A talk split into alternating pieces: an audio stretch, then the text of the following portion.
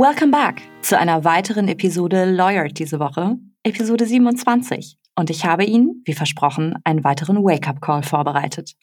Ich bin Katharina Gangnus, selbst Rechtsanwältin und juristische Personalberaterin und möchte in diesem Format meines Podcasts mit Ihnen über für Ihre Karriere oder Ihren anwaltlichen Alltag relevante Themen sprechen. Heute soll es auf vielfachen Wunsch hin um den perfekten Lebenslauf gehen. Nach einer Umfrage der Bewertungsplattform Glassdoor bewerben sich im Schnitt rund 250 Kandidaten und Kandidatinnen auf eine einzige Vakanz. Davon werden aber nur vier bis sechs überhaupt zum Bewerbungsgespräch eingeladen. Und natürlich bekommt am Ende des Tages nur eine einzige Person den Job. Manchmal ist diese Person sogar maximal gleich qualifiziert, hat aber schlichtweg den besseren Lebenslauf eingereicht. Von der Personalabteilung in allen Fällen zu erwarten, dass sie ihre Qualifikation erkennt, gleich wie ihr CV aussieht, ist daher in jedem Fall ein Trugschluss. Ob diese Zahlen nun natürlich eins zu eins für juristische Stellen gelten, möchte ich mal bezweifeln. Was ich damit nur verdeutlichen möchte, Ihr CV ist in jedem Fall, gepaart mit Ihrem Anschreiben, Ihre Eintrittskarte, es überhaupt ins Vorstellungsgespräch zu schaffen, und das fällt, so meine Erfahrung, manchen Juristen doch schwer. Woran das wiederum liegt? In vielen Fällen treffe ich ja auf Kandidaten, die schon erste Berufserfahrung gesammelt haben. Und in nicht wenigen von diesen Fällen hat sich die erste Station ihrer Karriere durch ein Praktikum, eine Wismitstelle oder eine Station im Referendariat ergeben, sodass im ersten Schritt gar keine formelle Bewerbung nötig war. Und ich erinnere mich noch sehr gut an den Tag, an dem ich einem eloquenten, cleveren und für die in Rede stehende Vakanz bestens geeigneten Kandidaten mit über fünf Jahren Berufserfahrung gegenüber saß, der mir tatsächlich einen Lebenslauf vorlegte, der lediglich die folgenden Stationen enthielt. Geburtsdatum, Abiturnote, Examensdaten und Noten, jetziger Arbeitgeber. Das ist natürlich ein Extrembeispiel, hatte aber in diesem Fall gar nichts mit Arroganz oder Nachlässigkeit zu tun. Der Kollege wusste es schlichtweg nicht besser. Um sich aber im Bewerbungsverfahren in die Pole-Position zu bringen, müssen Sie durch Ihre Unterlagen deutlich machen, dass Sie nicht nur entsprechend geeignet, sondern vor allem motiviert und vorbereitet sind. Es gibt keine zweite Chance für den ersten Eindruck. Und dieser erste Eindruck können laut dem amerikanischen Karriereportal The Ladder nur 7,4 Sekunden sein, die sich ein HR-Mitarbeiter Zeit nimmt, um ihren CV gedanklich zu scannen. Was macht also den perfekten CV aus? Wir schauen uns jetzt zusammen die fünf wichtigsten Punkte an. Das sind erstens der Aufbau, zweitens das Thema Foto, drittens der Umgang mit potenziellen Lücken im Lebenslauf, viertens, ob Sie Ihren CV datieren und unterschreiben müssen und fünftens, ob sich kreative CVs für Ihre Zwecke eignen. Erstens, die perfekte Struktur. Ihre Kontaktdaten gehören auf die erste Seite das heißt oben mittig Ihr Name, Ihre Adresse und Ihre E-Mail-Adresse und Telefonnummer. Es folgt im nächsten Absatz auf der linken Seite Ihr Geburtsdatum und Ort, Ihr Familienstand und gegebenenfalls noch, ob Sie ortsgebunden oder ortsungebunden sind. Danach folgen Sie dem umgekehrt chronologischen Aufbau. Das heißt, Sie beginnen in dieser umgekehrt chronologischen Reihenfolge mit Ihrer Berufserfahrung, gefolgt von Ihren Weiterbildungen, dann Praktika, Auslandserfahrung, Nebenjobs, danach ihrem Referendariat und ihrem Studium, gegebenenfalls Wehr- oder Zivildienst und abschließend ihrem höchsten Schulabschluss, dem Abitur.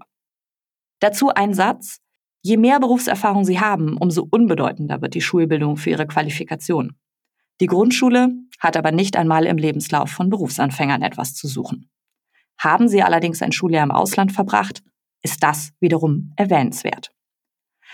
Bei der Rubrik Berufserfahrung ist es immer wichtig, ihre Funktion und ihre Tätigkeit konkret darzustellen. Das heißt, arbeiten Sie als Senior Legal Counsel bei Unternehmen XY, beschreiben Sie in einem Satz Ihre Tätigkeit und nennen dann stichpunktartig die konkreten Tätigkeitsschwerpunkte. Bei einer Tätigkeit in einer Kanzlei nennen Sie auch, natürlich nur, wo Sie es können und dürfen, wichtige Mandate, an denen Sie mitgearbeitet oder die Sie federführend betreut haben. Ab circa drei Jahren Berufserfahrung rein auf Kanzleiseite bietet sich hierzu ein separater Track Record an. Das hat vor allem den Vorteil, dass Sie dieses Dokument leicht aktuell halten können, ohne jedes Mal Ihren Lebenslauf neu anpassen und formatieren zu müssen. Apropos Formatierung. Gestalten Sie Ihren CV immer übersichtlich in Schriftart und Struktur. Er sollte auf den ersten Blick ansprechend und leicht zu lesen sein. Das erreichen Sie durch die Wahl einer klaren Schriftart in mindestens Schriftgröße 12, ausreichend Abstände zwischen den einzelnen Stationen und Fettdruck der wichtigsten Punkte. Drucken Sie den CV einmal aus, bevor Sie ihn absenden und überprüfen so, ob er den genannten Anforderungen gerecht wird.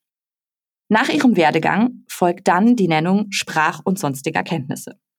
Hier sollten Sie auch immer angeben, wie gut Sie die Sprache sprechen. Typische Formulierungen hierfür lauten Grundkenntnisse, konversationssicher oder gute Kenntnisse, fließend, verhandlungssicher, Muttersprache. Bei allem können Sie jeweils auch noch in Wort und Schrift angeben oder entsprechend differenzieren. Ein typischer Fehler in diesem Zusammenhang ist übrigens, die Rubrik mit Fremdsprachen zu betiteln und die Muttersprache mit anzugeben. Das heißt, konkret unter Sprach- und sonstige Kenntnisse formulieren Sie zum Beispiel Deutsch als Muttersprache, Englisch verhandlungssicher, Französisch fließend in Wort und Schrift. Bei der Nennung der sonstigen Kenntnisse ist die Regel einfach. Sie nennen alles, was relevant ist. Nicht mehr und nicht weniger. Gemeint sind damit also IT-Kenntnisse, Veröffentlichungen etc. Abschließend folgt die Rubrik Interessen. Hierzu ein paar Worte. Ich werde oft gefragt, ob man Hobbys überhaupt angeben sollte und wenn ja, welche. Zuweilen ist das etwas aus der Mode gekommen und wir hatten früher unter Kollegen den Gag, dass Origami-Schweinchen basteln kein Hobby und dementsprechend auch nicht anzugeben ist. Lesen, Kochen oder Freunde treffen ist in seiner Allgemeingültigkeit aber genauso wenig spannend. Ich bin tatsächlich Verfechter der Ansicht, hier keine Lücke zu lassen und erkläre Ihnen auch gleich warum. Aber wenn Sie hier etwas angeben, dann etwas, das Basis für Gesprächsstoff im Vorstellungsgespräch bietet, wie Marathonlaufen, Plant-Based Cooking oder spanische Literatur. Sehen Sie den Unterschied zu Lesen und Kochen? Oder anders formuliert, bevor Sie Hobbys im Lebenslauf angeben, die Sie als vermeintlichen Langweiler outen, lassen Sie diese tatsächlich lieber weg. Machen Sie umgekehrt nicht den Fehler und erfinden Sie einfach Interessen dazu. Das wird spätestens im Bewerbungsgespräch zum Bumerang. Auf Fragen, welches Buch Sie gerade lesen, wie viele Kilometer Sie joggen oder wohin Sie gereist sind, sollten Sie souverän antworten können. Sonst fällt das negativ auf Sie zurück. Besonders geeignet sind mit den Interessen, mit denen Sie Vielseitigkeit, Teamgeist oder Kreativität beweisen und oder etwas, bei dem man gedanklich beim Lesen des CV hängen bleibt. Vergessen Sie nicht, jedes Hobby lässt Rückschlüsse auf Ihre Persönlichkeit zu. Beispiele, um mal bei den Sportarten zu bleiben. Mannschaftssportarten sagen etwas über Teamgeist. Marathon sagt etwas über Ausdauer und Durchhaltevermögen. Golf, Segeln oder jede Art von Pferdesport vermitteln erstmal eine Form von Status etc. Fragen Sie sich, was Sie Ihrem Gegenüber über sich selbst, über Ihre Qualifikation hinaus, über Ihre Persönlichkeit mitteilen möchten. Meine Empfehlung, betiteln Sie diese Kategorie in Ihrem CV aus diesem Grund mit Interessen, Engagement. Dann können Sie hier relevante und solche Punkte anbringen, die wirklich etwas über Sie als Mensch aussagen. Und das besagte Origami-Schweinchen basteln, auch wenn es tatsächlich Ihr Hobby wäre, fällt weg.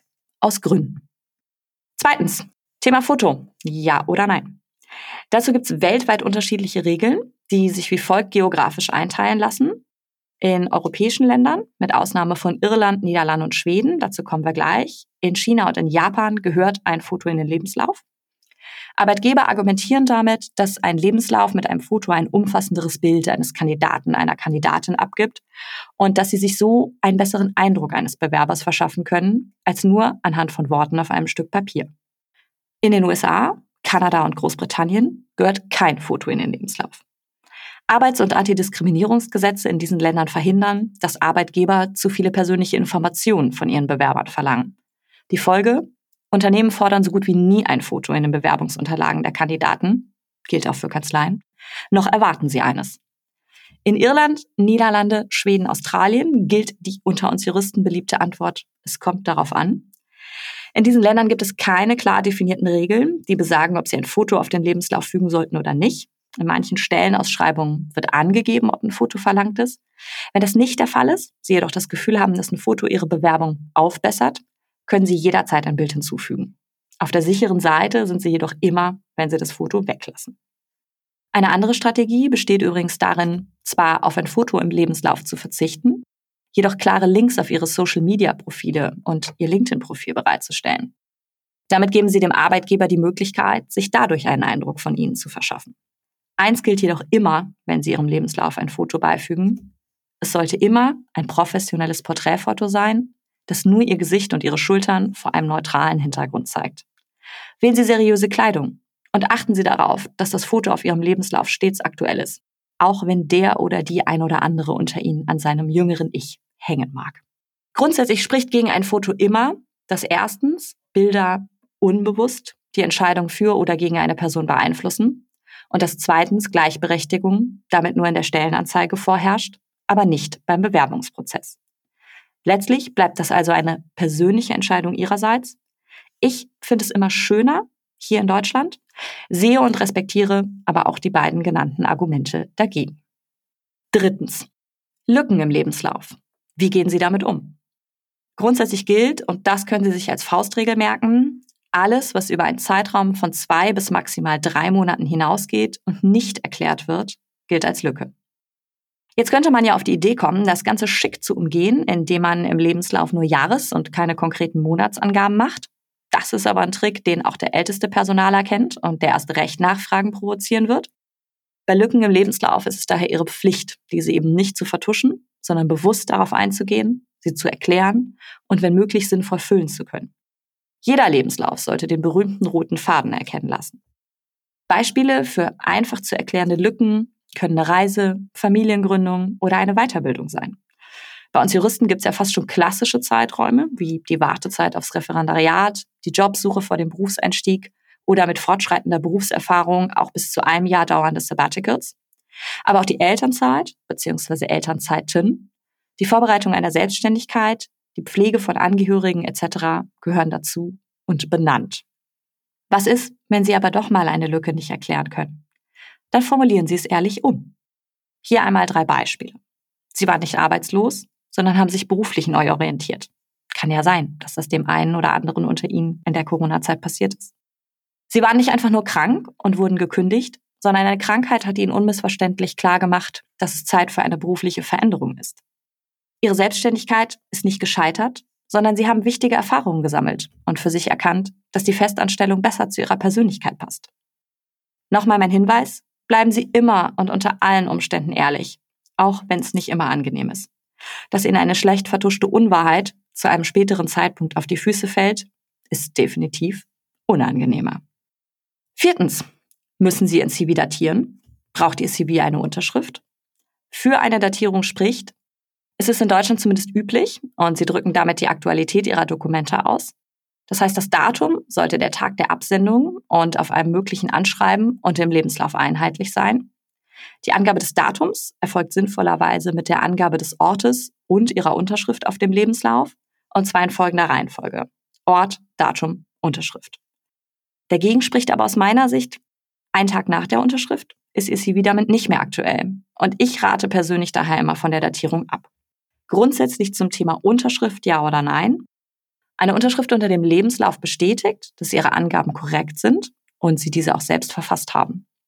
Eine Vorschrift, dass man den Lebenslauf unterschreiben muss, gibt's aber nicht. Es gilt dennoch als übliche Vorgehensweise, weil die Unterschrift Ihrem Lebenslauf eine professionelle und eben zugleich persönliche Note verleiht. Wenn Ihr Lebenslauf mehr als eine Seite umfasst, dann reicht es, die letzte Seite zu unterschreiben. Auch hier ist es am Ende des Tages aber Geschmackssache und Ihre persönliche Entscheidung. Fünftens, ein letzter Punkt noch. Was ist mit kreativen CVs oder einem sogenannten Functional Skills Resume? Kurze und klare Antwort aus meiner Sicht. Nein in unserer Branche. Warum? Ihr Lebenslauf sollte spannend, klar und deutlich sein, aber auch konservativ. Das heißt im Klartext, Extravaganz hat in der Juristerei zumindest auf dem Lebenslauf nichts zu suchen. Den besten Eindruck macht immer noch der oder diejenige, der oder die mit dem perfekt strukturierten Lebenslauf deutlich macht, Selbstvertrauen in sich und seine Fähigkeiten zu haben, without being a show-off. In diesem Sinne wünsche ich Ihnen bei Ihren möglichen Bewerbungen viel Erfolg. Bei Rückfragen zu diesem oder anderen Themen gerne an katharina.lawyer.de oder über LinkedIn. Für heute, stay lawyered. Alles Liebe, Ihre Katharina Ganges.